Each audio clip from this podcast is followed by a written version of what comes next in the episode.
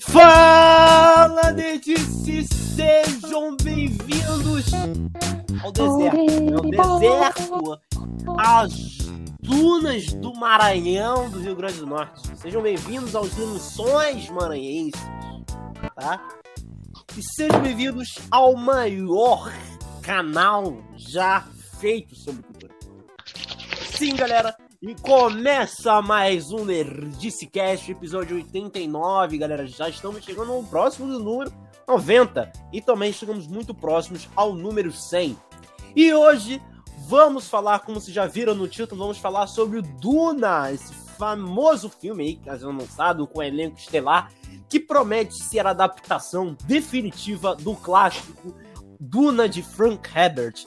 Então vamos ver o que a gente achou do filme. Eduardo tá rindo. Não, se você está rindo de mim, se está rindo do filme, você vai saber daqui a é. pouco. Os fãs do David Lynch não gostaram dessa afirmação, mas vamos lá. Mas vamos ver, né? Separe aí. Mas antes, Eduardo, tudo bem, cara? Tudo tranquilo? Tudo bom, Bruno? Vamos falar hoje sobre Duna, essa, essa queridíssima obra da Nerdice, importantíssima para a Nerdice. A gente vai dar, dar contextos aqui, porque que essa obra é tão importante. Vamos falar dessa nova adaptação aí de 2021, dirigida pelo Denis Villeneuve e protagonizado pelo. pelo Como a gente chama aqui? Amado nosso... Chalamet. A Você, conhece... a gente não, não me bota a nisso. A gente chama o nosso querido Denis Villanova, tá? O nosso apelido carinhoso. Você. Para Denis Villanova.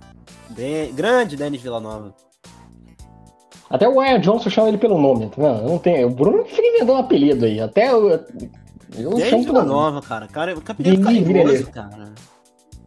Grande Timóteo, né, cara? Nosso querido Agnaldo Timóteo, né? O, o Timothy Chalamet. Ah, ah, então, vamos lá, galera. Mas antes, antes, antes, já, já deixou o like? Deixa o like, galera. É muito importante deixar o like aqui no vídeo. Se você estiver assistindo a gente nos podcasts, também segue a gente aqui, se inscreve, acompanha a gente em todos os podcasts que a gente tem toda semana podcast ser lançado às segundas-feiras sobre o episódio de sábado do Nerdiscast. Então, galera, continue aí e se em breve para esse episódio maravilhoso. Mas antes, já falei mais antes três vezes, vamos ó, falar sobre se, ó, a galera falou que queria falar antes. Se, se, não der, se, não der, se não der like, os, os, os, os vêm atrás de vocês, hein? O Barão de Rancone vem atrás de vocês. Uh, Tome cuidado. Teve Bautista. Mas antes, Bruno, antes a gente tem que pagar uma dívida, né? Porque a gente falou que ia fazer um programa e não fez. Lá no nosso programa de calendário, a gente falou que ia ter um programa e acabou não tendo. E os fãs desse personagem, que eu não sei como esse personagem tem fãs, no Brasil, não sei como tem fãs desse personagem que esse grandioso Venom, que ganhou um filme recentemente, né, Bruno? Venom 2, Tempo de Carnificina. Não, Venom Tempo de Carnificina, não tem nem o 2, né? Venom Tempo de Carnificina esteve entre nós há pouco tempo. e o Nerdice não falou desse. Calma, Bruno. Calma, calma, calma. Ah, minha garganta ainda grande... não tá Tá com a voz do Venom, inclusive. Venom, Tempo de Carnificina, o novo, o mais recente filme da Sony do universo Aranha chegou até nós e a gente do Universo não poderia deixar de falar desse filme protagonizado pelo Tom Hardy. Que, meu Deus. Bruno viu? Não, né? Bruno Ainda não, não, Eduardo. Eu tô deixando o microfone ligado pra eu não tossir aqui. Eu enchi, ó uma garrafa toda, tô tentando tampar aqui ó, o patrocínio, uma garrafa toda aqui, ó. Mas eu vou ter que encher de novo, porque minha garganta tá toda hora coça e eu tenho vontade de tossir. Então por isso que eu não vou falar deve, muito. Deve ser um simbionte. Ainda não vivendo. Ainda não vivendo. Deve ser um tá? simbionte. Ainda não vivendo. É. Vamos lá. Você que tem que falar, que dá seu parecer aí sobre Vamos lá. Você que na sua, na sua crítica disse que é um dos maiores times que você já viu, né? Não, não vi não. Meu Deus Sim. do céu. É, Venom, Tempo de Carnificina, assim como o anterior, é ruim. Tá? Saibam disso. É um, um roteiro sem lógica nenhuma, personagens horríveis, rasos e péssimas atuações. É, continua, não melhorem muito. Melhora um pouco, assim. É, eu acho que ele tem uma vantagem pro primeiro filme que você já sabe o que esperar. O primeiro filme, hum, é, você vê naquele primeiro filme, você sabe, você já vai mais desanimado pro segundo. Então, nesse ponto, posso até falar que o primeiro me desagradou mais do que esse. Esse eu já não ia levar em nada. É, eu não sou um grande fã do personagem, sei que no Brasil ele é muito popular, mas eu particularmente não sou um grande fã do Venom. Nunca gostei, nunca gostei do Ed Brock, tudo mais, nunca tive esse apelo. Mas era um filme que arrecadou muito bem na, na primeira, no, o primeiro filme arrecadou muito bem de grana e acabou tendo esse segundo aí, né? Que trocou o diretor, né? Saiu o Ruben Fleischer lá de Zumbiland, entrou o nosso querido Andy Serkis, que eu acho que é um grande, é um grande ator, que a gente gosta muito, tá aí no Batman, no The Batman. Como grande, como grande, né? Como ator, como, como grande diretor, eu prefiro ator, né? É isso, Bruno, foi exato. Como diretor, eu não sou muito fã dele, não, tá? O Como diretor, dele... ele é um ótimo ator, né? É, o Mogli dele eu acho bem fraco e esse Venom 2. O Mogli dele não é fraco, é, é péssimo. é péssimo. Uma das piores coisas que eu já vi na minha vida. Esse Venom 2, ele tem coisas. Ele não é uma tragédia. Não vou falar sério, ele não é uma tragédia. Ele tem seus pontos assim que dá para relevar. Por exemplo, eu acho que o Tom Hardy, eu acho que ele, ele se encontrou com o personagem, o personagem é ele, assim, ele se sente, ele, ele usa, ele tem uma forma de humor que ele leva até pro personagem muito bom. Ele meio que ligou o foda-se no bom sentido, Bruno. Ele viu que o roteiro é uma merda e falou assim, eu vou me divertir. E eu vendo ele se divertindo, Bruno, eu criei uma empatia com o Tom Hardy. Eu falei assim, esse cara não tá levando a sério esse, filme. Nem eu tô levando, então vou com ele. Né? Quem diria, Eduardo criando empatia por, por, uh, por Tom Hardy. Cara, é assim, é, o vilão do filme, o Carnificina, é o nosso querido Woody Harrelson, que eu acho um baita ator. Injustiçado, inclusive, eu acho que ele não é tão. Ele não, ele, ele não tem tanta fama quanto ele merecia, porque eu acho ele um excelente ator. Que também teve lá com o Ed Sucks lá no, no de Macacos da Guerra, né? E tá aqui como Carnificina. É, cara, eu acho que o Carnificina, vou, vou falar sério, o Carnificina ele tem um, um, um, ele tem um texto horroroso nesse filme. O texto do, a, a, a, motivação do Carnificina é muito ruim, muito básica. É, eu não entendo. O filme não explica por que o Carnificina quer matar o Venom. Eu não consegui entender qual é o confronto deles dois. Isso me deixou. Assim, cara, tá fazendo um filme de confronto e não, e não me explica por que. Olha, então a gente tem é, semelhanças com um filme que a gente vai falar depois, não? Interessante, interessante, interessante. É. É. é. Certo. É... Eu acho que. É um filme, né, assim, né, cara? Porque assim... Mas assim como. Mas eu acho que é como, assim como o filme que a gente vai falar depois. No filme que a gente vai falar depois, eu acho que o elenco ajuda um pouco a melhorar. Nesse aqui eu não posso falar com o elenco, porque o elenco, meu Deus, o Woody Harrison ajuda um pouco a melhorar. Saca? O texto é ruim, mas você bota na mão do Woody Harrison, ele tenta fazer alguma coisa. Não adianta. Mas, mas você vê que ele tenta fazer alguma coisa. Não, é e... complicado, cara. É aquilo, né? Que, assim, eu acho que o filme, uma das coisas que mais me deixa irritado quando eu vou assistir um filme é quando o filme não. Eu vejo que o filme não tem alma. E quando eu não digo não tem alma, não é poético, não. não. É simplesmente que eu não vejo que o filme tem uma cara. Ele não tenta ser algo novo, não tenta ser algo diferente do que a gente tá vendo. E às vezes acontece muito, né? Uma, alguns filmes da Marvel não são assim, são basicamente assim. Tem muitos filmes que não tem uma alma, né? Tem muito filme aí que. É, The Rock, Van Diesel, atores comuns várias vezes fazem que não tem esse tipo de alma. E o que aconteceu um pouco no Venom 1, né? Não via isso, não via esse feeling de o cara tentar fazer uma parada deles, né? E eu, eu tive a sensação que iria ser a mesma coisa nesse próximo. Parece que os caras não, não querem trazer um algo novo, não querem trazer uma, uma perspectiva, perspectiva certa, né? Porque às vezes, por mais que o filme seja ruim, tem uma alma, né? Tem alguma coisa ali que faz o filme ser, pelo menos no mínimo, interessante, ou que vale a pena assistir, né? Mas é o que é, né? Só pra encerrar o Venom Tempo de Carnificina, uma coisa que o Bruno sempre fala aqui que ele não gosta, que eu morro de que ele fala que ele não gosta quando o filme é pretencioso. Eu acho que o Venom 1 é pretencioso, ele tenta ser algo mais do que ele pode. O que faz esse filme não ser tão ruim quanto o primeiro, o Venom Tempo de Carnificina, é que eu acho que, pelo menos, eu acho que ele se toca que ele não tem tanta qualidade. Então, é, o Tom Hardy vê que o personagem é uma porcaria e ele começa a se divertir. Então eu vejo por, por, esse lado. Caraca, pelo menos o Tom Hardy tá ali se divertindo. O Woody Harrison tenta tirar alguma coisa do, do, personagem que não tem background nenhum. É, e aquela. Uma coisa que eu falei dos trailers do Venom aqui no Energia Carioca tem. Que eu, te, que eu tava. Que eu pedi. Não sei se o Bruno lembra, que eu pedi, porque eu, eu lembro que nos trailers eu falei assim: Cara, investe nessa parada dessa comédia romântica bizarra entre o Venom e Ed Brock. Essa comédia romântica bizarra, investe nisso. Porque é tosco, mas pelo menos é algo que pode tentar funcionar. É, eu acho que vale mais essa aposta do que você tentar algo sério e não conseguir. Eles fazem isso. Eles tentam apostar numa comédia romântica entre o Venom e o Tom Hardy. O Tom Hardy tem um nível de humor até, em, acho até engraçado em algumas partes e que, fazem esse filme ser um pouquinho melhor que o primeiro. Mas ainda é um filme ruim. Então, é, é, e eu acho que o filme já tem um, um, bom tempo de estreia. Quem não viu ainda, acho que não se interessa pelo filme. E o, o, é um spoiler, mas vou ter que falar. A cena pós-crédito ela revela o que, a Sony quer fazer com Venom, né?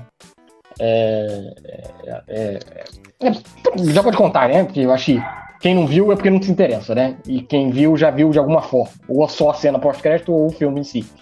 Aparece lá o Tom Hardy, de férias num iate.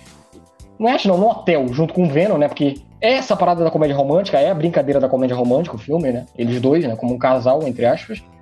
Eles dois estão no hotel e, e naquela brincadeira de comédia mesmo, até que a, na televisão do hotel aparece a última cena do Homem-Aranha longe de casa. O JJ Jameson revelando quem é o, o, o, o Homem-Aranha. E o, e o mais interessante disso, não é nem isso, o mais interessante é que mostra qual é a reação do Venom simbionte ao ver aquilo. É, quando ele vê a imagem do, do, Quando ele descobre quem é o Peter Parker, aquela apresentação que o filme todo deixou para você do, do simbionte bobalhão, engraçado, some e vira um vilão. Você vê ali que ele, ele, ele fica com um olhar meio fixado pro, pro, pro, pro Tom Holland, pro Peter Parker, meio, meio sério. E aí vai vir a grande ponte que.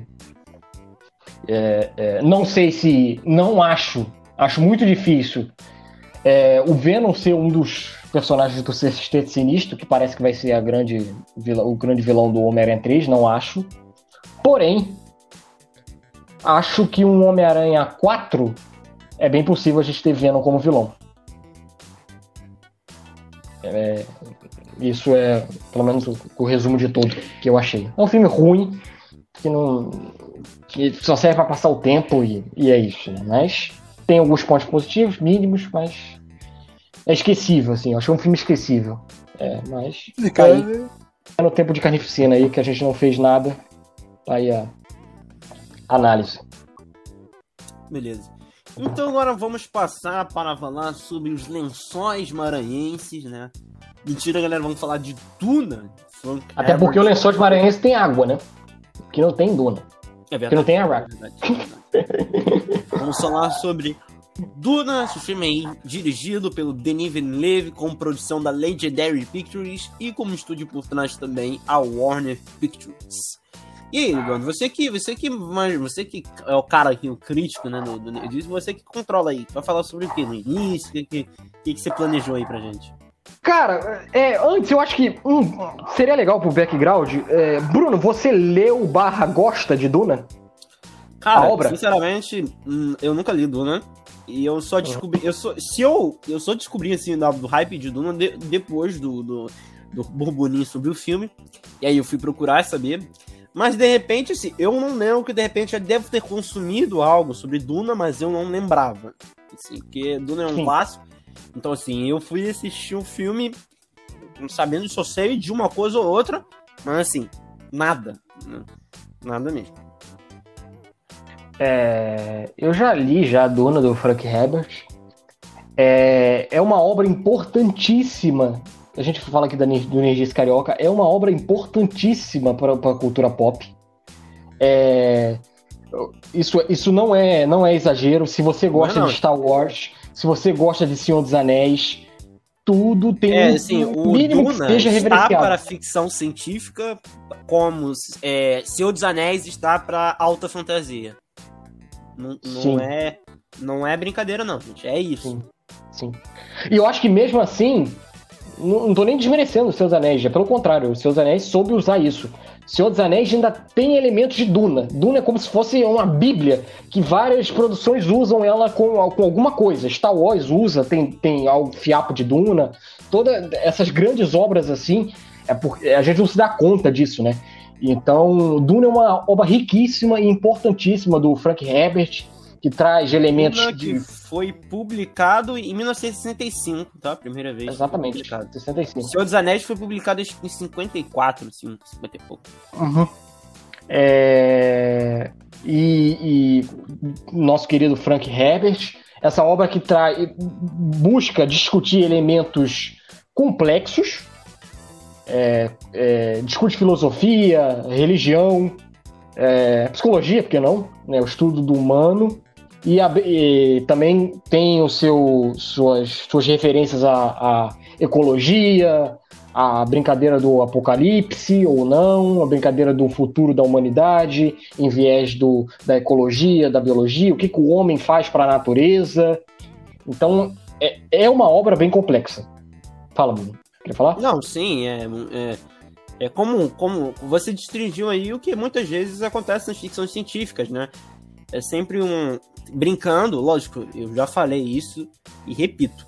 É, a, é, é, legal a metáfora, mas assim, o conteúdo, se você tirar toda a metáfora, o conteúdo precisa se sustentar em si. E é a coisa do Duna.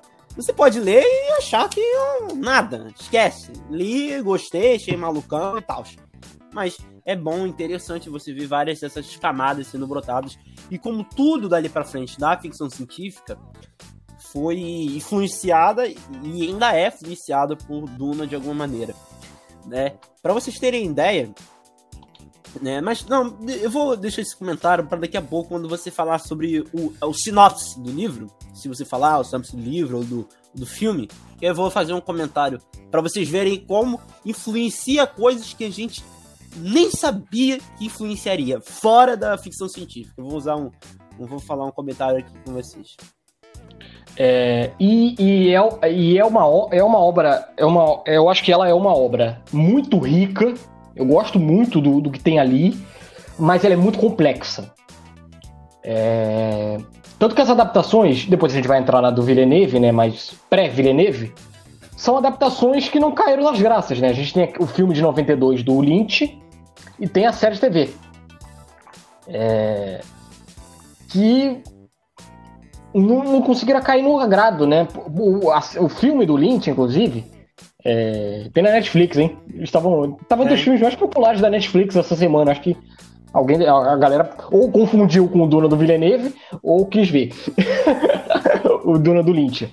Que eu acho que sofre, é, sofre muito porque é um material muito grande e que eles tentam condensar num filme só. Então o filme fica meio assim, filme do Lynch é bem. Corrido. É bem corrido, é muito corrido, é muito corrido. Eu acho que o do Villeneuve, dividido em duas partes, depois eu vou falar mais, ele já é corrido. Imagina o do Lynch que colocou tudo num filme só.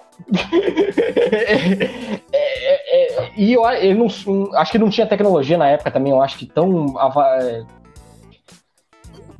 Que, que ajudasse tanto ele também, né? Então tem, tem a polêmica do Jorodowski, do Salvador Dali, daquele Duna que não saiu. Duna sempre foi uma obra rica, uma obra amada pelos fãs da ficção científica, mas sempre teve problemas de adaptação. Acho que resumindo é, é muita isso. Muita gente julgou como inadaptável, né? Muitas vezes, né? Exato, exato. Ainda hoje, né? Ainda hoje existem pessoas que defendem que Duna é inadaptável, né? E, e, mas é uma obra que, só para deixar o contexto, né, antes da gente falar do filme, eu acho que é importantíssima para a história da cultura pop a parada das influências que a gente falou aqui. E eu acho que a galera deveria. Não precisa ler Duna. Eu acho muito forçado a gente ficar falando, não, tem que ler. Não tem que ler nada. Você faz o que você quiser. Mas eu acho que as pessoas deveriam prestar mais atenção e tentar o mínimo de entender a importância de que a obra tem para a cultura pop no geral, né? Não, justíssimo, justíssimo. Concordo 100%. É... E agora a gente vem para a adaptação de 2021, né? Prometida aí pela Warner, dirigida pelo Denis Villeneuve, diretor de Os Suspeitos, A Chegada, Lady Runner 2049, Sicário e tudo mais. Um diretor conceituado assim no mercado. E que, primeiro de tudo, que já, já, já começa a aposta de, ao contrário do que eu falei lá do David Lynch, dividir o filme em duas partes. Embora não fique Inclusive, tão claro O filme na tá acreditado como. Duna Parte 1, né? É, mas é, tem um porém, né? A divulgação não, não acredita como parte 1. Quem acredita é o filme. Quando você vê o filme, o filme fala que é parte 1, mas assim, a divulgação não diz. É, mas ele, ele, ele, o, o Villeneuve né, fez a aposta de dividir em duas partes, que teoricamente eu acho que é a melhor opção, hum, por um lado, mas não por outro. Depois eu comento isso. É, mas que vem aí é, tentar uma nova empreitada, tentar e finalmente tentar dar jus à grande obra, já que a gente não teve a série e o filme não, de, do Lynch não, não fez jus, né? E aí a gente tem Duna, de Denis Villeneuve. É, para dar só o contexto aqui, vou dar a sinopse aqui rápido para a gente começar, né?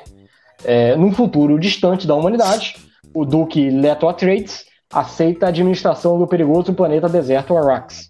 A única fonte de substância mais valiosa do mundo, melange, uma droga que prolo- prolonga a vida humana e fornece níveis acelerados de pensamento. Então você tem uma droga, né, uma substância né, ali dentro desse planeta, governado agora por uma nova família. Embora Leto saiba que a oportunidade é uma armadilha entrecada por seus inimigos, né, os Harkonnens, que são os antigos governantes desse, de- desse território que querem ele de volta, ele- o Duque Atreides acaba levando sua, aceitando a missão e leva a concubina Bene Gesserit, a Lady Jessica, e o seu filho herdeiro Paul, Paul Atreides, e os seus conselheiros mais confiados lá para Arax, também conhecido como Duna. Leto assume o controle da operação de mineração da especiaria, que é perigosa pela presença ali também de vermes de areia gigantes. E aí se desenrola uma história de traição, é, é, busca pelo poder, que é o principal, né? E, e tudo mais. É, então, é. E também eu acho bom deixar claro, além de vir focar, focar no Duque Leto Atreides tentando governar, ser o novo governante desse território, ele também tenta assumir o papel do Paul Atreides, que funciona como um, um messias, né? Pra galera aí de Star Wars, né? Como se fosse o Luke Skywalker, que é visto como o escolhido, aquele que vai libertar o povo do- da pobreza, do mal maior. Manal Al-Gaib. Tentei, tentei, tá? Mas é, saibam que é complexo. Tá, é... Eu falei antes, né, que eu iria falar uma parada pra vocês verem como é, Duna ele foi relevante e ele junto, né, também foi sim várias referências pra tipo de coisas. Eu recentemente joguei o jogo Final Fantasy XV. Zerei o jogo Final Fantasy XV, é um jogo de 2016 ele. Então eu vou dar spoiler, desculpa, 2016, tá? Mas aí o jogo, você joga com um personagem, um príncipe chamado Noctis, e ele e três amigos. O foco do jogo se preocupa assim: Noctis, ele é um príncipe, e ele é convocado é, pelo rei, pelo próprio pai, a ir, a ir num reino para se casar com uma, uma mulher que ele está prometida. Essa mulher, esse casamento, os dois vão fazer é, a ordem, né? Vão fazer assim: o, o reino vai ficar tranquilo, né? Porque os, os dois reinos vivem em guerra. E ela é uma representante de outro reino, e eles vão se casar. Quando ele está indo para se casar, ele descobre que o reino dele foi atacado e completamente destruído, dizimado pelo, pelo, pelos inimigos, né? Pelo Império. Olha, o nome é Império também, né? Olha que curiosidade. Foi destruído pelo Império. E, e ele é, ser colocado no mundo de trevas. E ele representa a esperança de, como o último rei da luz, é, manter a esperança e conseguir reencontrar essa mulher que, que ele está prometido para casar, além de tentar restabelecer a paz e a luz do mundo, que o mundo está em trevas. Ele tem todos os casos de o pai dele morreu, e ele precisa honrar aquele caso, ele é com- complexado, será que ele vossa ou não? Assumiu Tem um anel, ele recebe um anel que é o poder dos, deus, dos reis antigos. Então, Bruno assim, tá contando Duna. É. mas é isso que eu tô falando, né? Então, assim, só vou falar isso pra vocês verem a relevância de Duna, inclusive pra Final Fantasy XV, né? Então, tem até ter isso, cara. Cara, e tem a, a famosa, eu acho que também a, a Duna é, pega a querida e tão falada jornada do herói do Joseph Campbell, né? Se você. É a clássica jornada do herói, né? O cara que é o escolhido renega esse, essa parada, mas aí se vê obrigado a ter que aprender, aprende a lutar e vira aquele líder de um povo. De um povo pobre que busca, busca esperança. E vem o filme. É... Não dá um parecer total, assim, do que a gente achou do filme? Ou preferem com calma? Não, eu posso Você dar o parecer? Você que sabe. Posso dar o, pare... posso dar o parecer, que eu vou já falar o principal desse filme pra mim? Eu gostei do filme, mas acho que ele tem problemas. É... eu acho que... É... eu acho que o maior defeito desse filme, já vou falar logo, que eu acho que ele é o Nolan invertido. Vou ter que trazer o Nolan. Nolan invertido. É, enquanto o Nolan tenta complicar algo muito fácil, eu acho que aqui tenta facilitar demais algo que é muito complicado. É, e, e, por outro lado, ignora umas paradas assim. Eu acho que o filme ele tem um. Eu acho que esse filme, vou dizendo logo, é, eu sei que o Villeneuve tá aí todo motivado, querendo que faça bilheteria para ganhar um filme novo. É, eu entendo até, porque a mecânica do mercado é assim, e eu entendo a luta dele para tentar conseguir a sequência dele. Entendo, respeito. É, faria o mesmo também. Porém, não sei se o formato como ele foi trago. Eu não sei se du, eu não sei se o mundo está preparado para Duna. Para complexidade. É, eu acho que eu, eu, senti falta de um pouco. Cara, que eu posso dizer? Eu acho que Duna é uma obra muito complexa que você precisaria de alguém que pegasse essa obra complexa e tentasse diluir ao máximo para tentar colocar um pouco mais de simplicidade e sobriedade para a galera. E eu acho que o Villeneuve não consegue. Não consegue. E, e, e eu acho que ele não consegue, não é um, um grande defeito dele, assim. É, é, algo que é muito difícil. Seria muito difícil. É uma obra, é uma, uma tarefa árdua. Não é algo. Não, por isso que eu não culpo tanto ele, mas eu acho que é uma tarefa árdua e para mim eu acho que ele não consegue, assim. Não consegue. É, eu acho que. O pior que é um filme que eu, eu gosto do primeiro ato dele. Eu acho que o primeiro ato dele ele consegue fazer até bem essa apresentação. Só que ele chega no meio e parece que se perde. Ele me perde o filme. No meio, em seguida, ele acaba me perdendo. Ele, ele não consegue ir naquele ritmo que ele estava tão bem no início do filme. O início do filme eu acho que ele é bem didático e ele consegue me dar um, uma empolgação. Eu falei assim, caralho, agora vai. Isso aqui não é David, isso aqui não é David, Duna de David Lynch, não, rapaz. Agora vai, agora vai. Só que ele cai numa. Ele, ele explica tudo, eu fico assim, peraí, esse filme ainda tem 30 minutos, ele tá explicando isso muito rápido. Esse filme ainda tem duas horas. O que, que ele vai fazer nas outras duas horas? Aí ele cai no marasmo. eu, particularmente, assim. E olha que eu gosto do Villeneuve, já, falei, já falei aqui, repito, eu gosto pra caralho do Villeneuve. Gosto da chegada, gosto dos suspeitos. Blade Runner 2049 nem tanto, né? Mas já chegada, suspeitos e Sicário, pra mim, eu amo os três. Eu acho que aqui ele para mim não. O filme não é ruim, né? Mas para mim ele não funciona tão bem assim. Mas o que, que, que, você acha assim, Bruno? Só para dar um panorama geral. Então, cara, eu também não desgosto do filme. Acho que o filme é aquela parada que você vê que o filme tem alma, né? E eu acho interessante as referências que ele fez para trabalhar um cenário que é muito bonito, a computação gráfica. Alguns momentos eu achei um pouco meio estranho, mas na maioria das vezes está muito boa tudo tá muito assim, muito bem feito, as caracterizações, tudo tá muito legal. Você vê, principalmente quando você pega as referências. Eu vi muito Moebius, né? É, você pega a referência de um possível filme do Moebius, então ele faz uhum. Moebius aqui. Você pega muito dos quadrinhos é, de origem europeia, tem muito isso ali, uma visão europeia, tem Valerian, tá ligado? Valerian. Total. Total Valerian. É, até elementos um pouco de John Carter. Então, assim, Sim. são vários elementos que brincam com muito com isso, e eu gostei muito do, desse, desse complexo do filme.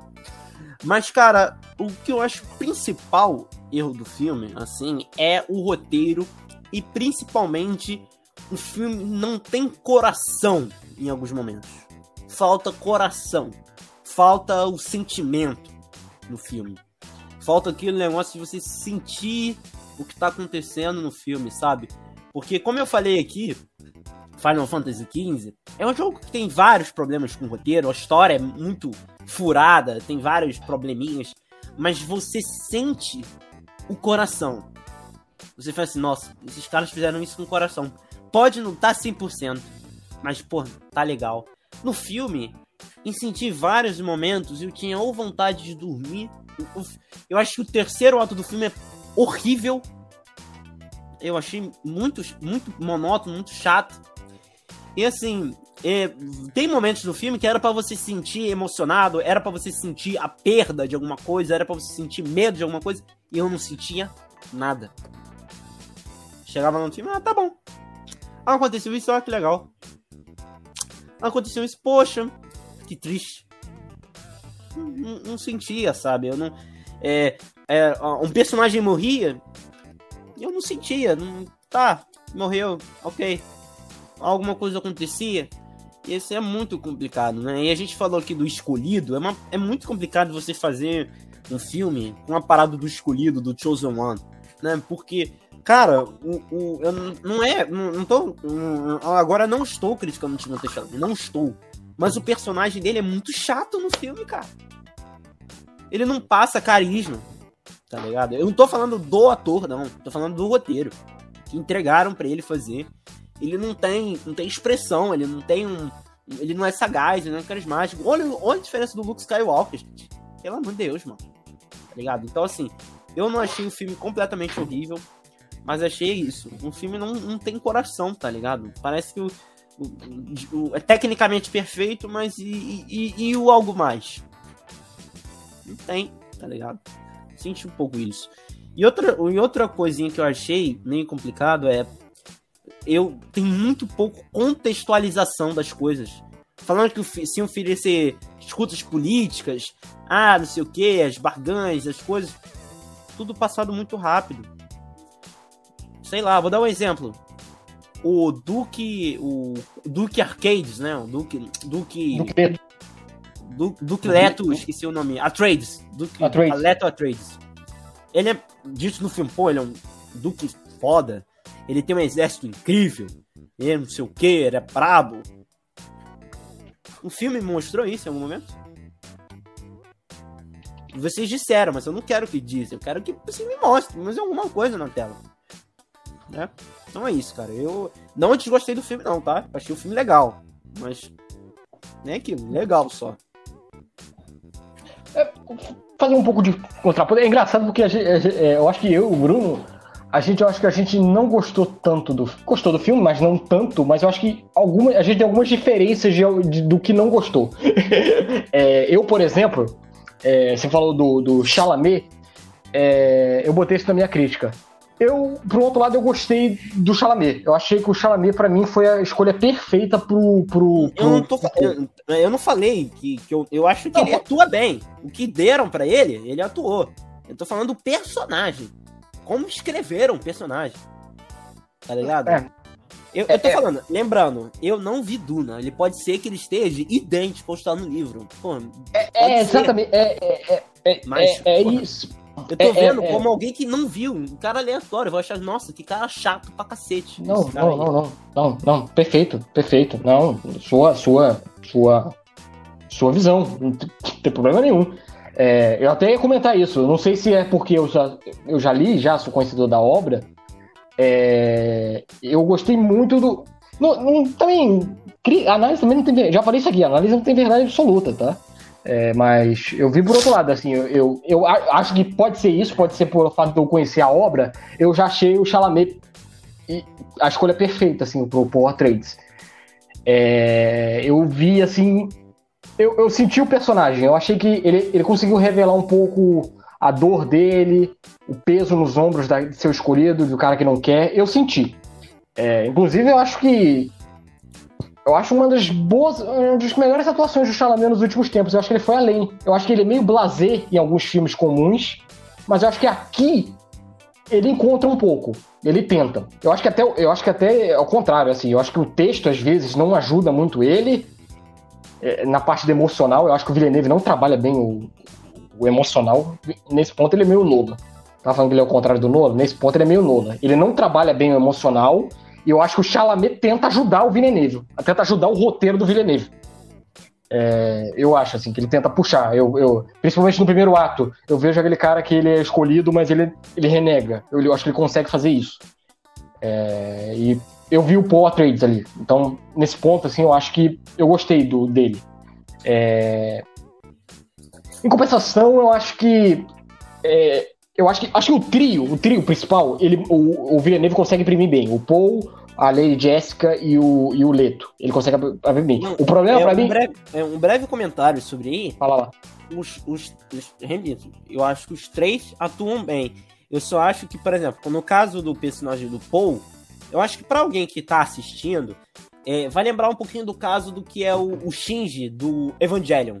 O personagem que todo mundo detesta. Ele é o escolhido, ele é o Chosen One, mas todo mundo detesta. E, sabe? E, assim, era pra, assim, desculpa, mas é o protagonista. Eu tenho que sentir carisma por ele. Tem que, de alguma forma, gostar dele por algum motivo. Tá ligado? O Frodo, você pelo assim, no Frodo nos seus anéis, você vê ele sorrindo, você vê que ele, ele era o negócio, ele era meio sagaz em algumas coisas. Alguma coisa ele tinha. E, e ele não, tá ligado? Eu sentia isso, sabe? Às vezes eu sentia que ele queria entregar, mas o, o roteiro não deixava ele ser mais divertido, ser sagaz, ser legal. Não via. Ele, ele sorri, sei lá, ele não sorri o filme inteiro, ele fica lá com aquela cara. Mas você acha que o. Você acha que o. o... É pergunta, assim, não, tô, não é juízo de valor. Você acha que o personagem. O personagem, ele, ele tinha momentos que dava pra sorrir? Pô, cara, acho que sim, velho. Eu acho que sim, ah. pô. Eu acho que ou sorrir ou ser pelo menos mais impulsivo, sabe? Sim, entendi. entendi. Ter raiva. Entendi. Desculpa, tem um determinado momento que ele vê uma coisa e aí ele fica meio triste com o que tá vendo. Raiva do que ele tá vendo. Ele não faz nada, ele olha assim. Ele não, ele não sente, caraca, sabe? Mais impulsividade, não tem, não tem sangue na veia, tá ligado? Isso que. Às vezes ele parece meio, meio fantasmão. Mas falando sobre os outros, sobre o, o Leto e a, esposa dele, uma das coisas Lady que eu critico logo. Eu, eu, não, eu só entendi, eu não entendia que ela não era esposa dele. Só no final do filme que o cara falou assim: ah, ela não era esposa, eu deveria ter é, casado com você. Uhum. É, eu não, alguém, de repente, que leu o livro já sabia. Eu não sabia. Então, é, eu queria usar um pouco desse ponto seu. Eu, eu, o da Lady Jessica eu sabia. Só que eu vou usar esse ponto para outro personagem. Eu acho que o erro maior em termos de personagem para mim do Villeneuve nesse filme é o Hakunin. O Hakunin, quando eu tava vendo o filme, isso é sério, eu falei assim, eu sei quem são esses caras, mas eu sei porque eu li o livro. Eu acho que ele não consegue. A Lady Jessica ainda, ainda tem algumas falas de concubina que você pode forçar ali. Eu acho que o Hakunin mas você, não tem nada. você entende que, que você olha assim, cara, uma pessoa que assistiu o filme pode achar que é a esposa dele. É mãe do filho dele. Pode ser. Anda pode do ser, lado não. dele. Pode ser, pode ser, pode ser. Não, pode ser, pode ser. Eu só acho que o que eu tô falando é que eu acho que os Hakunen, pra mim, é, chega a ser pior do que ela. Não. Porque eu acho que os Hakunen não tem nada. A Lady Jessica, pelo menos, tem um diálogo ou outro ali que. Hum, o Hakuna, eu acho que não tem nada. O Hakuna, eu olho pro Hakuna e falo assim: eu sei disso porque eu conheço a obra e porque eu li o livro. Se eu não soubesse, eu não sei nada. Ele, ele, eu não sei se ele tentou assimilar. Não, essa galera já viu Star Wars, então vai ver todo mundo é, é igualzinho, né? O nessa, é, lá. É, é. é. eu não sei, mas eu acho que não vi nada. Assim, é, entendo.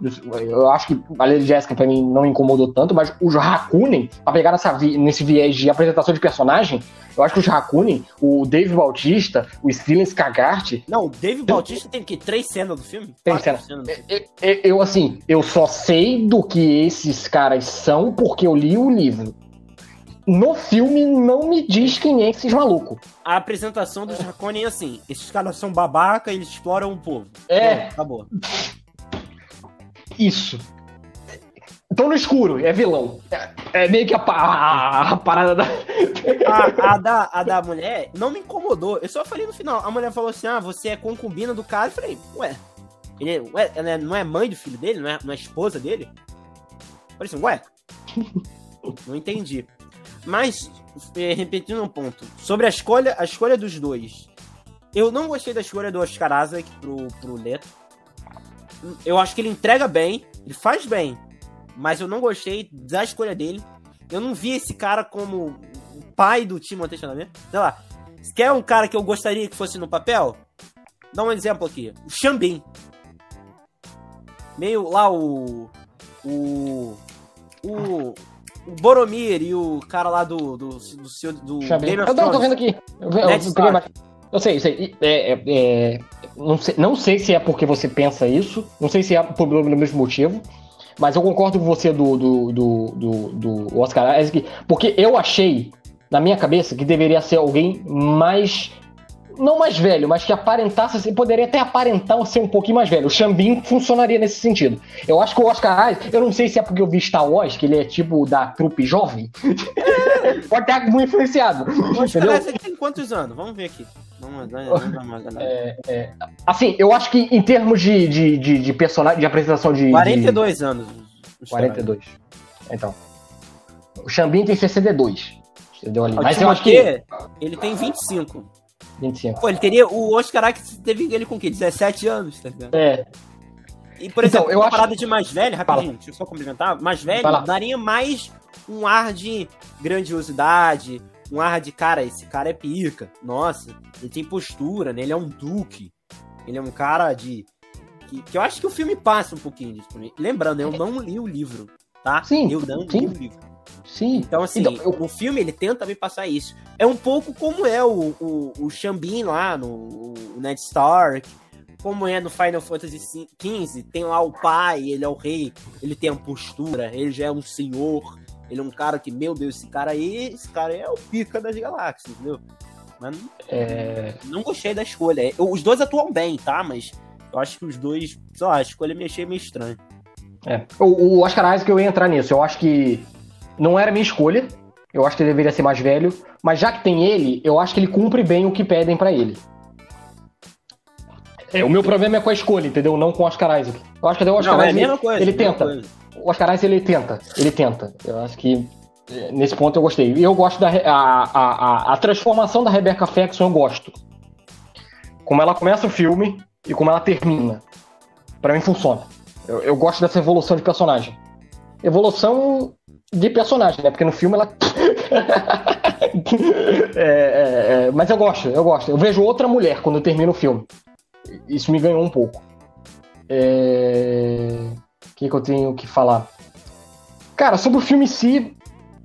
Vamos lá.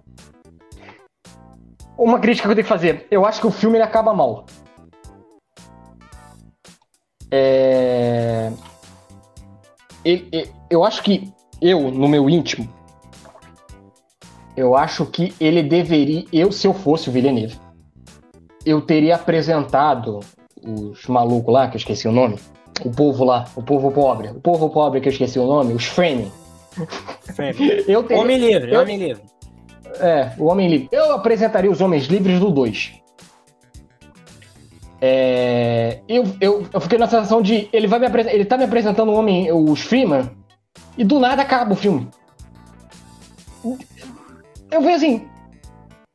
Você podia ter cortado isso e ter acabado lá na, na batalha, na fuga. Eu achei isso bem. Não, pra mim, pra mim, assim. Que, o que eu acho que faltou, primeiro. É, porque quem é Império? Quem são esses caras? O que, que eles fazem da vida? Eles são Império só. Pronto. Por que que ele. A, a, a, a, como é que é? A motivação pro Império fuder os Artrades não existe. Não existe. Eles foram para lá e vamos para lá e vamos te matar. Ponto.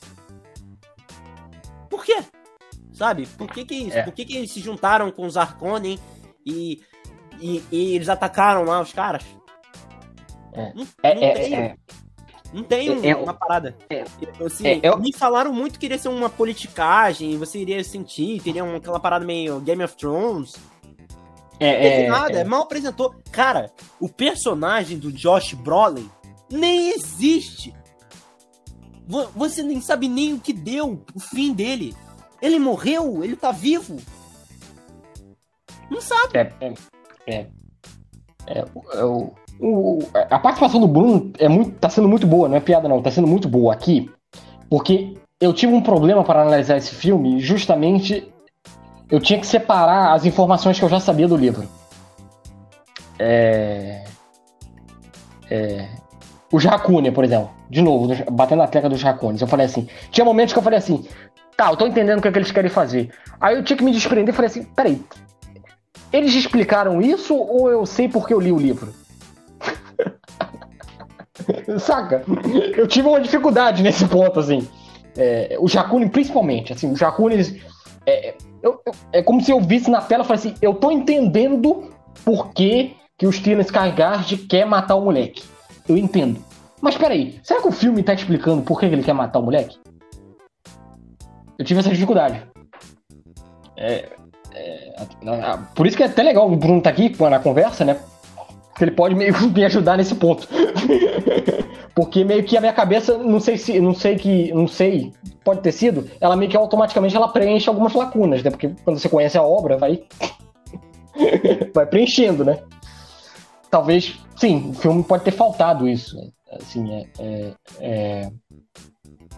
Mas eu acho que uma coisa que eu queria. É, é, duas coisas que eu queria elogiar, porque a gente tá batendo, eu queria fazer uma mescla boa, assim, para elogiar. É, o, o, Eduardo Cinéfilo pode entrar? O Eduardo Palestra? Palestrinha, pode, pode entrar? Pode, pode. É, Hans Zimmer continua sendo Hans Zimmer. Eu acho Cara, muito boa a trilha dele. Eu acho muito boa a trilha dele. Então, a, a, trilha, ela é chata, mas ela é chata proposital. Ela tem que ser chata. Você tá num ambiente incômodo. Então ele vai botar essas gritarias pra te incomodar. Não, eu gosto não, disso. Não só isso, é pra dar o ar de grandiosidade, né? Sim, também, Bruno, perfeito. Eu, o Hans Zimmer tá... É Hans Zimmer, pô. É, é, é, o Hans Zimmer que a gente conhece. Esse cara, o Hans Zimmer tá foda nesse, na trilha sonora. É... Greg Fraser, Greg Fraser, que a gente já elogiou aqui, Bruno, no trailer do The Batman, está também com uma ótima fotografia aqui. Ele tem os papéis. Tem 50 wallpaper que eu posso tirar do Duna. a fotografia dele tá muito boa aqui, de novo. Fiquei até mais animado com o The Batman. Falei assim, caralho, Greg Fraser, vai vir o Batman. Gostei. Tá com a fotografia excelente. Ah, aí, como eu já disse, duas qualidades da, técnicas, eu tenho que falar um erro técnico. O Villeneuve não sabe fazer cena de luta.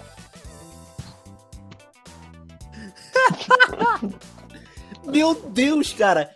A máquina mortífera tem cena melhor de ação do que aquela. Comando para matar, manda um abraço. É, eu acho que quando você não sabe fazer cena de luta, é, é uma coisa, por exemplo, eu não gosto de cena de luta com muito corte. Mas eu prefiro que quando você não sabe fazer cena de luta, corte pra caralho a cena. Já, eu não gosto de corte pra caralho, mas se você não sabe fazer, o mínimo que você faz, corta. O Villeneuve, ele não, faz, ele não corta. Ele não sabe fazer a luta e não corta. Eu não sei se ele acha que sabe fazer. As cenas de luta são horríveis.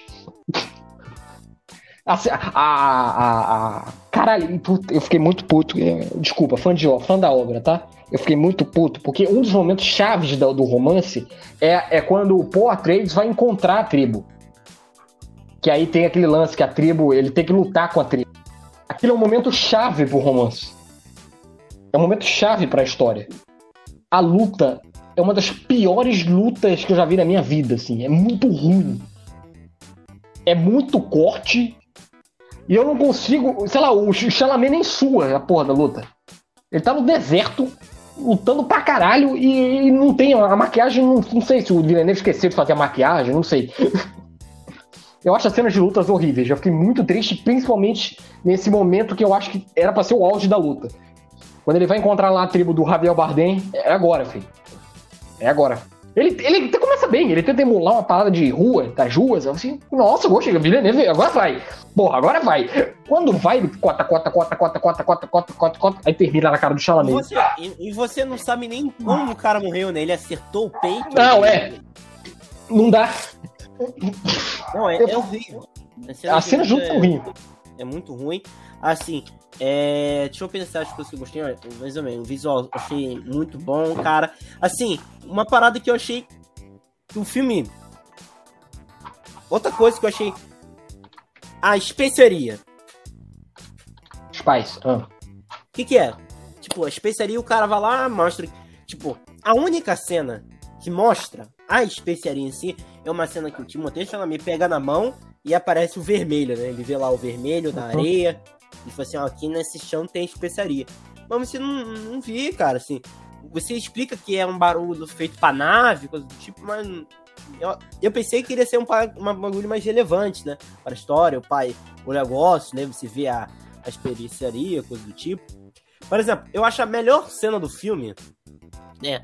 É, o filme ele não tem tanta emoção, é aquilo que eu falei, não tem coração. E uma das poucas cenas que eu acho muito boa no filme é a cena que o Paul, ele tá, tem, tá lá, o, o primeiro ataque da, do verme lá do, do, do, chão, né? né? E aí os caras falam assim, peraí, quebrou aqui a máquina, ferrou, a gente precisa chamar os caras para vir aqui. Aí começa, só vem a aflição, aí vem a, a perseguição, tu só vê lá de longe a, a, a, a minhoca no chão, assim, grande, aí você começa a ficar aflitivo, aí você para e vem o Josh Brolin, pega ele, assim. É uma cena que você realmente fica angustiado para ver o que tá acontecendo. É, eu gostei muito dessa cena, tá ligado? Sobre esse emocional que o Bruno tá falando, eu vou entrar no Lola agora. O, o, eu, eu não queria que o Paul Atreides fosse o Batman do Cavaleiro das Trevas Ressurge fosse um cara muito emocional, porque eu acho que aí descaracterizaria muito o que o, o personagem, o que o personagem pede. Mas eu acho que o, o Villeneuve vai pro outro extremo. Ele é frio demais. Eu entendo que ele não pode ser tão emocional. Eu concordo até. Era um dos medos que eu tinha até pré-filme. Será que ele vai transformar o cara no, no emocional gigantesco, sendo que o personagem não pede esse emocional. Mas eu acho que ele vai pro outro extremo, cara. Às vezes, assim, Cara, não, não pode tanto assim, não. Ele tem lá a parada da, da do, do, do, do, escolhido, ele tem os medos, os medos dele. É, e, e, de novo, eu acho que às vezes eu vejo o, o, o, Eu não sei porque eu tenho essa impressão. Às vezes eu vejo o Chalamet tentar. É, é, só que o roteiro não, não deixa ele ir. Assim, é, é a, o, o, meu problema com a atuação do Chalamet é, é muito claro para mim que não é culpa do Chalamet, é culpa do roteiro que não tá ajudando ele ali. Saca? Porque eu vejo tá, o Chalamet tentando. Mas não vai. É... é, é complicado, cara. Por exemplo, lá ele, tipo, até nessa cena mesmo é boa, mas, pô, ele desce, ele fica lá tendo a visão dele. Aí ele fala, ah, eu sei que é você pelos seus passos. Aí vai lá e o cara puxa ele e, e tal. Aí tem é. um, é, a outra parada também da, da, da cena lá do, do que ele fica vendo os vídeos, ele fica tendo as visões, que também ah, é, eu queria trabalhar com a, a, a, a Zendaya nesse filme, né? Faz três falas, faz uns duas aparecidas lá e pronto, né? No filme todo. E, novamente, vou falar isso como uma pessoa que não viu o filme, não, vi, não leu o livro, viu o filme só por isso. Mas é o que eu tava falando eu não sinto nada pelos personagens. Já estamos com spoiler aqui, dane-se. O personagem. O, o rei. O Duque morre. Caguei uhum. o Duque morreu. Tá. Era é. pra ser heróico isso? Pra mim não foi. É, a morte é, é bem ruim. Né? O, o, pô, o personagem lá do Jason Momoa, pô, é até legal, o Jason Momoa é carismático e tal, mas ele morreu? Morreu. E daí? Morreu. Tá ligado? Não senti. Você tem lá o personagem de Josh Brolin. O que aconteceu com ele? Quem é ele? Pô, ele é legal, ele é o parceiro do rei, mas e aí?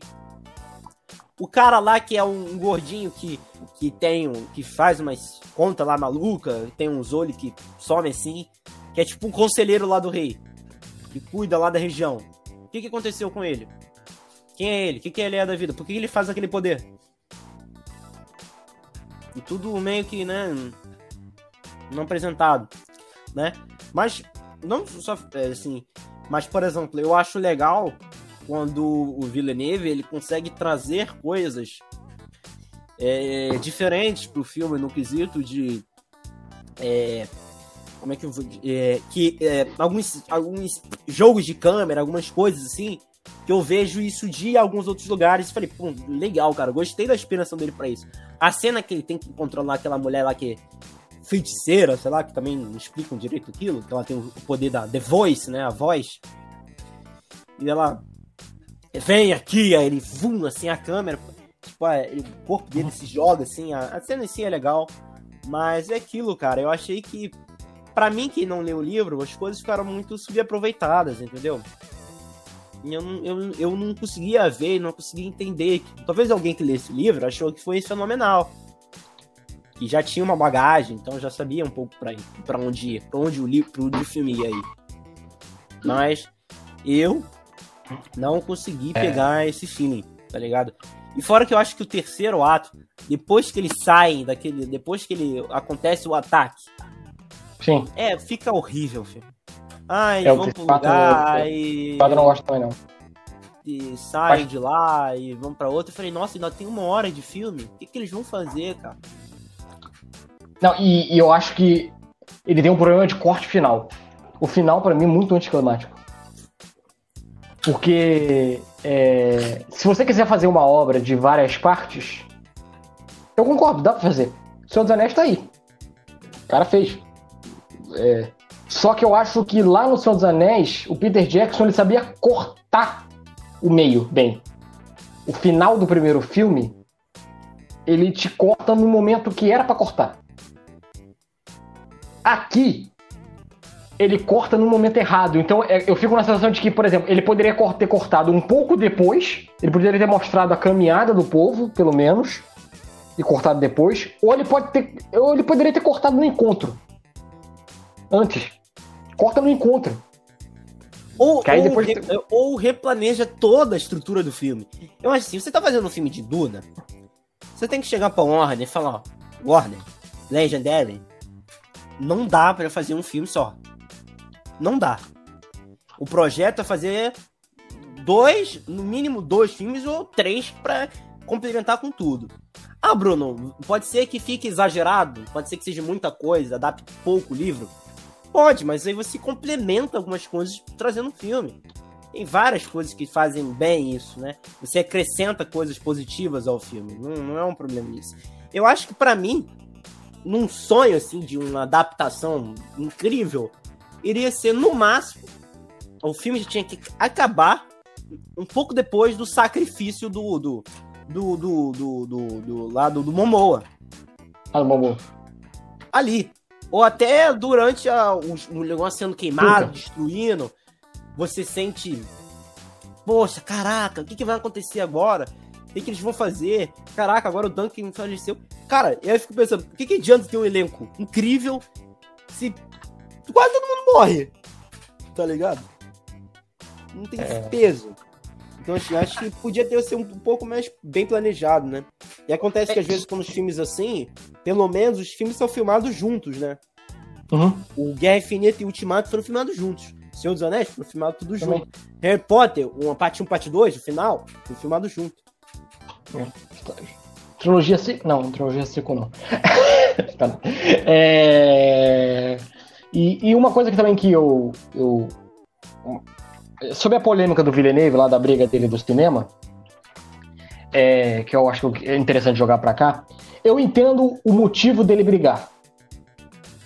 Porque não é uma tarefa tão fácil, porque você, é, Duna é uma obra complicada para você mostrar num filme só, e você tem a, arma da Warner na cabeça, te exigindo bilheteria. Porém, eu acho que a forma como ele lutou foi muito ruim. Assim. Eu acho que tem um contexto da pandemia. Eu acho que dava para você jogar isso para depois. Joga esse filme para depois, adia um pouco. Tava aí na vacinação, os Estados Unidos tá vacinando bem. Joga um pouquinho mais depois, um ano só. Então é, é, eu entendo o Villeneuve sei que essa pressão é uma merda. Porque eu acho que Duna não dá para se contar num filme só e eu sei, e eu Acho que ele fez bem em cortar em dois filmes o primeiro livro. Eu acho que eu gostei disso, acho que foi legal. Só acho que a forma como ele lutou não tão legal assim. é, é, porque, assim, cara, tem uma pandemia. Mas eu entendo o que ele quis. O que, por que, que ele luta tanto por dois filmes. Eu acho que era necessário. Não dava pra contar isso aí em um filme só. A gente viu o David Lynch. então, meio que. Mas no geral, assim, no geral, no geral eu gostei de Duna. Eu gostei. Eu achei um, um bom filme. Só que eu acho que o problema é que, como eu botei no, no, no, no, no Duna, essa obra é tão rica que ela não pode ter um filme bom. É um problema ela ser um filme bom. Acho que meu resumo é isso. Eu acho que é um bom filme, mas Duna não poderia ser um filme só bom, pelo material que tem. É, é aquilo, né? Eu acho que é um filme legal, tá ligado? Mas assim. É, eu, tava, eu tava ansioso, né? Porque eu falei assim, pô, é, eu sinto falta de, às vezes, no cinema, desbancarem esses grandes filmes, essas grandes epopeias que não se faz mais como, como, como era, mas assim, você gosta do Villeneuve, Bruno? Ou assim, o filme? Eu sei que a pessoa é meio chata mesmo, né? Mas os filmes, a filmografia dele. Não, acho legal. Chegada, é maneiro, suspeito, é bom. Eu gosto muito do Blade Runner, mas não só isso. É... Não, acho que o Blade Runner ele tenta abusar demais do espírito do Blade Runner. Sendo que o Blade Runner, o primeiro filme, é um filme cult. Aí tu é. faz um filme cult e tu pega aquela mesma coisa e fala, cara, um filme cult. É um filme popular. É um filme que meia dúzia de gente gosta. Aí tu vai lá tu vai emular esse filme com duas horas e meia. É. Porque o filme Blade Runner é lento, mas é uma hora e meia de filme. Blade Runner é, é eu... duas horas e meia. É. Eu não sou tão fã mas de Blade Runner. Eu acho muito bom. Então, eu, eu não sou tão fã do... É é, eu não sou tão fã do Blade Runner 2049 dele, mas também eu não sou tão apaixonado pela obra original, apesar de eu respeitar muito do Ridley Scott. Agora, gosto pra caraca de Os Suspeitos, acho Os Suspeitos foda o filme dele. Tem, tem um plot twist do caralho, dos melhores, assim, que eu já vi nos últimos anos. A Chegada é muito bom, gosto muito do, da forma como ele apresenta a Chegada, sim. É, é, e eu gosto do Sicário também dele. Acho que o Sicário, ele, ele faz um bom filme de ação, assim. Eu gosto do Villeneuve, eu gosto do Villeneuve, assim. A pessoa pode ser meio chata, mas eu, mas eu acho que como diretor eu gosto dele, assim. Eu gosto mesmo, assim, dele. É... Ele e o Nolan é meio que os caras que, que geram implicância do, do, do, do público, né?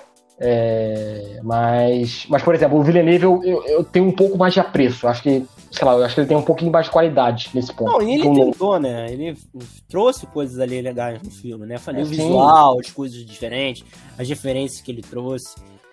Mas é aquilo, cara, é, é complicado, né? Complicado. Talvez sim, é muito relativo, gente. A gente tá fazendo uma crítica aqui, mas é relativo. Você pode assistir o filme, por exemplo, o Érico Borgo amou o filme. Sim. Amou. Não, e. O Marcelo Hessel, do Gomelete, deu dois estrelas de cinco. Então, assim, é muito relativo. É. É. É. Manda um abraço também pro Alexandre Almeida lá do Cinema. Publicou o podcast hoje. Também achou meia boca. Parceiro que participou aqui do WandaVision com a gente. É... Cara, eu acho que. É, eu vou resumir. É, é, já, já, já, pode ir, né? O... Finalmente. Manda ver. O série 5 estrelas que a gente faz. Eu acho que ele é um filme bom. É um bom, um bom filme do Villeneuve. Só que o ritmo dele me frustra um pouco e eu acho que a obra de Duna não merecia um filme bom. Ele, precisa, ele merecia um filme mais que bom. Eu vou dar três estrelas, porque ele é um filme ok. Vou repetir a minha nota que eu fiz. Tem até crítica escrita lá no Fala Lavinas. Porque eu acho que ele tem qualidade. A parte técnica do filme é muito boa. muito, muito, muito boa. De novo, eu tô sendo chato, mas a fotografia do Greg Fraser me deixou mais animado pro Batman. Fotografia tá. Caraca, tá foda. Então, essa parte técnica. Feito assim, ó. O negócio em bege, tá Da areia, né? É, mas. Eu acho que. Nem só de parte técnica faz um filme, né? Eu acho que o roteiro é muito cadenciado e ele não consegue emergir o espectador. Mas não é um não posso também dar duas estrelas, por exemplo, porque o filme não é ruim. Eu acho o filme ok. Dou três. Três estrelas. É um filme ok. E você, Bruno? Assim. É. Eu, eu, assim, repito, Não achei o filme ruim, tá? Muito pelo contrário, eu acho que é um filme que tem tecnicamente bom.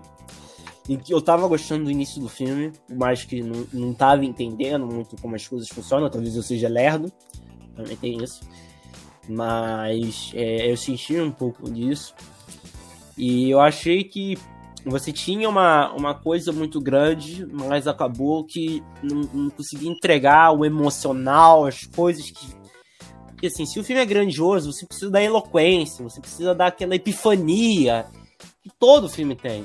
Tem lá o epifania. Vou dar um exemplo: é Harry Potter, você tem a epifania do Harry Potter morrendo, aquilo. Ah! Você tem no Senhor dos uhum. Anéis o, o Gandalf morrendo. Run, your fools! Seus tolos! E o Shana Tess, você tem essa, essa, essa negócio, né? E, e, o Duna, ele até faz, em alguns outros casos, ele, ele, ele, como é que é? Ele dobra um pouquinho a realidade para passar uma emoção, um tipo de coisa diferente, como eu repito, a cena lá que ele encontra aquela bruxa lá, ele, ele se dobra meio assim, a câmera maluca, e foi assim, pô, é legal, você tá vendo ele se dobrar a realidade para tentar trazer uma emoção, para lembrar alguma coisa de alguma coisa. E isso eu acho muito legal no filme. Mas repito, para alguém que não tem acesso a nada, eu não consegui entender, pegar as coisas direito dos personagens e muito menos sentir empatia por eles. Não, não senti mesmo. Mas eu acho que merece três estrelas. Eu acho que é um filme ok, é um filme que mere merece ser visto. Mas assim, eu dou muito mais essas três estrelas pelo esforço do coletivo em tentar trazer alguma coisa diferente, alguma coisa realmente boa, com alma, mas que infelizmente é, não tem muito no coração. Mas eu fico com três estrelas. Fica três estrelas a nota oficial do Nerdice. a média. Então é isso, galera. Fazer agora o momento terceiro, terceiro finalzinho, terceiro bloco, né? A gente faz logo de jabá. Um segundo também. É, o nosso. O que, que o Batman tá fazendo aí, mano? Foi só um teste. Você quer o quê? Elogiar? Quer fazer que nem eu, elogiar a fotografia do Greg Fraser, que é a única não, relação mandar, com o Batman aqui. Pode falar, pode falar. Não, pode. Erro, pode erro, foi erro, foi erro daqui, erro daqui. A única relação de Duna com, o Batman é que os dois são da Warner e tem fotografia do Greg Fraser. Não sei se tem outra relação. Mas. Jabás aí do Nerdice, o YouTube nosso é o só pesquisar Nerdice Carioca facebook.com, Facebook, facebook.com.br Carioca, Instagram, a gente é o arroba Carioca, a gente perdeu um, um seguidor no Instagram. Quem foi que deixou de seguir a gente no Instagram? Isso é uma boa pergunta. Não entendi o que, a gente perdeu o seguidor. É, mas tá aí. É, todos os debates, inclusive esse nosso, tem uma versão podcast disponível no seu agregador de podcast favorito, né? Spotify, Apple Podcast, Google Podcast, Overcast, Break, Pocket Cast Rádio Public e o Enco. É, fazer fazer um, um meu jabá também. É, eu tenho aí meu site de críticas, quem não sabe, né? O Fala Lavinas, né? Só acessar aí, galera, que quiser, falalavinas.blogspot.com que tá com um novo layout. Eu troquei um layout lá, fiz umas mudanças para tentar dar uma renovada. Só no né? último app, né? Dei uma renovada lá. E também, além dessa novidade do layout, eu tô com três críticas, né? Além de Duna, tem a crítica completa escrita lá do filme do Denis Villeneuve. Tem também um filme da, é, dois filmes da Netflix, O Fio Invisível e A Batalha Esquecida. Galera aí que também é fã de filme de Segunda Guerra, Batalha Esquecida é filme de Segunda Guerra, tá? O filme de Segunda Guerra do, do, da Netflix. Eu sou Eduardo Lavinas do Facebook eu sou arroba Eduardo Lavinas 1 no Instagram, no Twitter e lá na Roxinha. E você, Bruno, como é que a gente pode te encontrar? É fácil, galera. Me encontra 22 Brunoca, arroba, arroba 22 Brunoca lá no Instagram e no Twitter, que vocês vão me encontrar lá, pra vocês me xingarem, coisas do tipo. E a gamer tag no Xbox é Brunoca22, é só botar ao contrário. Muito obrigado a todos que assistiram esse vídeo. Não esqueça de, repito, deixa o like, compartilhar, se inscrever, deixa o sininho ligado que ajuda bastante a gente aqui no conteúdo. Um grande abraço a todos vocês e até o próximo programa. Até semana que vem. Valeu, galera. Tchau, tchau.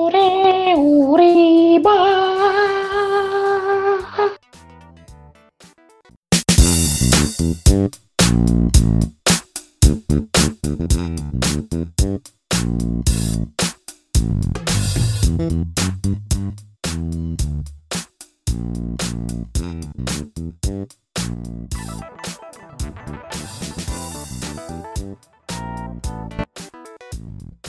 うん。